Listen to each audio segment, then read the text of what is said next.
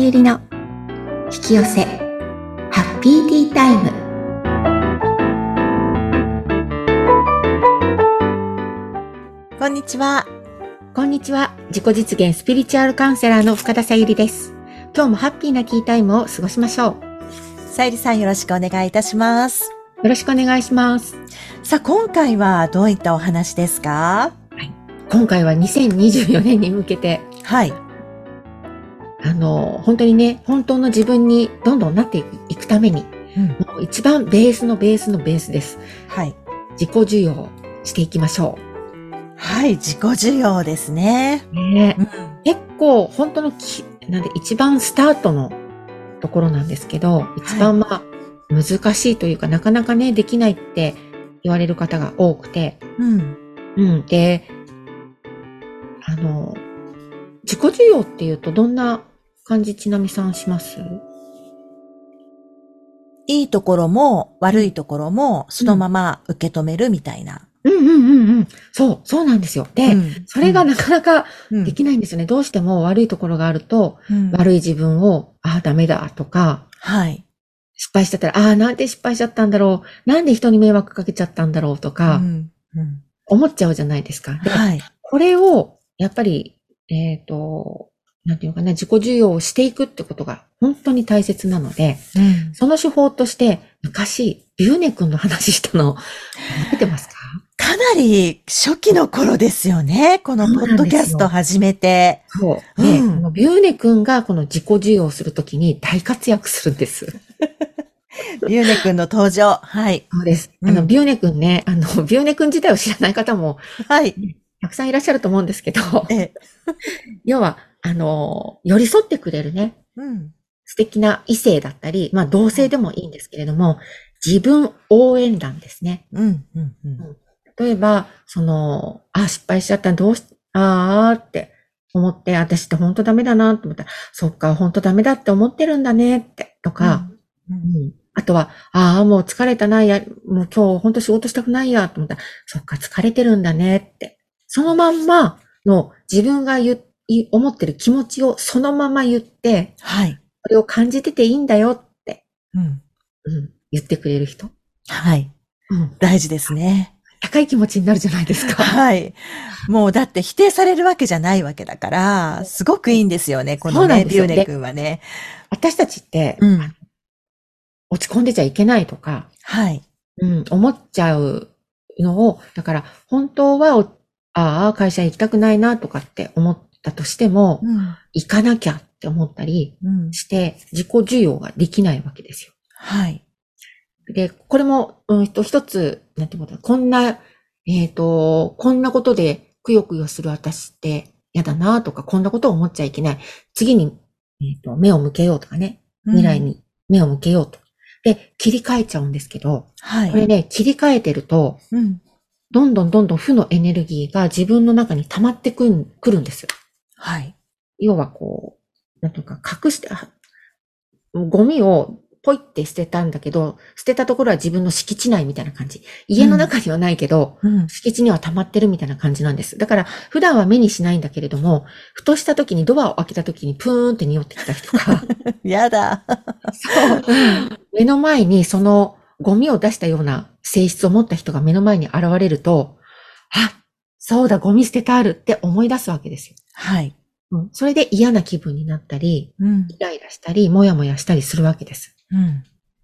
これが、あの、先週ね、お話しした不安、恐れ、心配っていう要素が上がってきますよってことなんですけれども、はい。で、これを、えっ、と、まず手放しのワークで手放してくださいっていうことをするんですが、その前にまず自己需要なんですね。うん。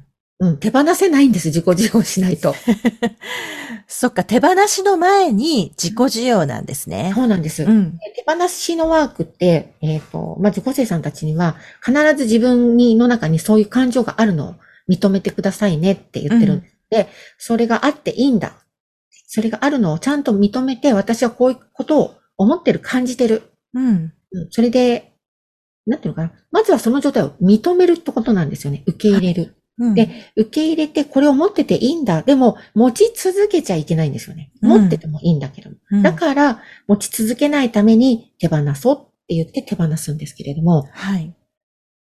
あ、悲しんじゃいけないと思ってると、悲しいと思っても認めてないので、要はゴミが裏庭にあるとか庭に置いたままで部屋の中持ってきてないんですよ。だかうん、ら手に取ってないので捨てられないんです。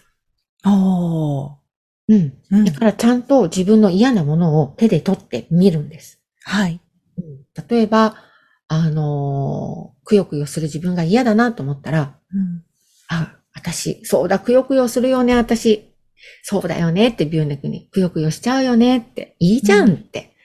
くよくよする、あの、君も大好きだよとかっていうのを自分の中で言うわけ。はい。私も大好きだよ、みたいな。で、そっかそっか、くよくよしてもいいんだ。って言うと、くよくよをみ認められて手に持ってるんですよ。うん。で、この時点で、くよくよを持っていたいって自分に来たら、いや、持ってはいたくない。じゃあ手放すって言って、手放すんです。うん。いや、でももうちょっとくよくよ感じたいと思ったら、持ってていいんですよ。はい。例えば悲しみとかって、やっぱり、ね、あのー、愛、ペットがね、亡くなっちゃったりしたら悲しいじゃないですか、すごく。うんだから、すぐには切り上げられないので、はい。思う存分悲しめ、悲しむことって大切なんですよね。うん。うんこの時に、小さい頃、悲しみきれなかったこと、はい。うん、あとはく、悔しい思いしたけど、悔しいっていう思いを感じきれなかったこと、うんが、実はゴミに溜まってんですよ、庭に。うーん。だから、その、ゴミ溜まってるよっていうのを教えてくれるメッセージを現実でいっぱいいっぱい引き寄せちゃうんです。はい。これね、同じルーチンで、同じこと何回も何回も絶対繰り返してるんです、自分で。いやー、ねえ。う。そしたら目の前にその悲しいで、例えばか悲しみだとしたら、悲しい出来事が起きたら、うん。泣いちゃいけないんじゃなくて、泣いていいんです、思いっきり。もう思う存分。うん。そうすると、あの、過去の悲しかった出来事っていうのも一緒に癒されるんですよ、これ。はい。うん。うん。うんで、その時に大体、そんなにね、泣いてるばっかりいるんじゃないとか、うんくよくよしたってしょうがないでしょとか、うん。うん、泣いたって、ね、例えば、犬はもう戻ってこないんだからとか、うん。死んじゃったペットとかがね。で、親に言われたりとか、うちの親なんて、なんか、泣くとうるさいとか、声がうるさいから、 声出して泣くんじゃないとかって。うー。そうん言われたり、まあ祖母もそうだったんですけど、やっぱり私が泣いた時に泣くんじゃないとかって、やっぱり昔の人は言い言いますよね。言います。うん。で私も、うんってこらえたことがあるので、はいうんそうするとやっぱりね、泣けないんですよね。大人になっても。ねえ、うん出せないですよね。その泣出きせなたいいでっすていう気持ちをね。そう、ん。うん、で、しかもね、悲しいのもわからなかったりするんですよ。うん、うん、うん。もう平気ですっていう、ね、クライアントさん結構いて、涙出てますけど、って、なんででしょういや、なんででしょうって、悲しいからですよとかって言うんですけど、でも私もそうで、本当に辛かった時って、泣けないんですよね。はい。うん。え、なんか自転車こぎながら、なんか思い出しながら、あれ、私なんか涙が出てると思って、あ、結構辛かったんだっていうことを、うん。なんかね、会社でいろいろと、体、まあ体調は本当に戻らなくって、はい。すごく辛い時、それでも仕事しなきゃなんなくてとか、まあ、そうするとうまくいかなくてっていう辛い時があって、うん。その時はやっぱり泣けないので、もともと泣いちゃいけないと思ってるから。うん。会社ではいいですよね。絶対泣かないから。はい。でも結構女性で泣いてる人多かったりするんですけど、うん。私やっぱり絶対泣けないんですよ。うん。なんか涙出てこないし、なんで泣くんだろうぐらいに思ってるのに、自転車で超えてると涙が出るみたいな。ねえ。そうう。んで、その、時に、ああ、私溜まってるんだと思って、うんその時はね、お風呂が感情の吐き出し場だったので、 はい。お風呂でワンワン泣いてましたよ。あ、すごい。でもそうやって泣ける場所があるだけでもいいじゃないですか。いや、もう、人が言おうが何しようが泣く。 そう、だから、その時は、あの、家族がいるとやっぱりちょっと恥ずかしくてね、んいなかったりするんですけど、うん。たまたまいなかったりとかしたら、もはうい思いっきり、うわーとかって言って、わざと、わざと声出して泣いたんです。声出すなって言われてたから。ああ。うん、だから、その方が私はね、うん。こう声を出さ、出して泣こうと思って、うん。なんかわざとね、ちっちゃい頃に帰ったように泣いてたの。うーんもうそう、絶対に 、うちのお風呂って道路の脇にあったので、絶対はいここ通ってる人、何やってんだろう、この人 って。このうちおかしいって思っただろうなと。ううんん。でもそういやって自分の感情をね、こう出していくことで自己需要ってできてくるようになるんですよ。はい。弱い自分を出してもいいんだって。うん、うん、うん。で、あの、ネガティブな自分を、うん、あっていいんだなって。うん、うん。そう。そのためのビューネ君はい。を、ぜひね、こまめに、 あと自分応援団はい。をやってあげる。で、その時に絶対自分のネガティブな感情を否定せず、うん。受け入れてそのままでいいんだよって言った後、はい。自分の中で、ああ、ね、泣いてもいいんだ、悲しがってもいいんだ、とか、嫉妬してもいいんだって思えたら応援してもらうんです。うん。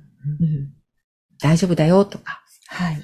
そう。あとはそれで初めて手放し、感情を手放してポジティブな方向を意識で選択していくんです。うん。そんな感じです。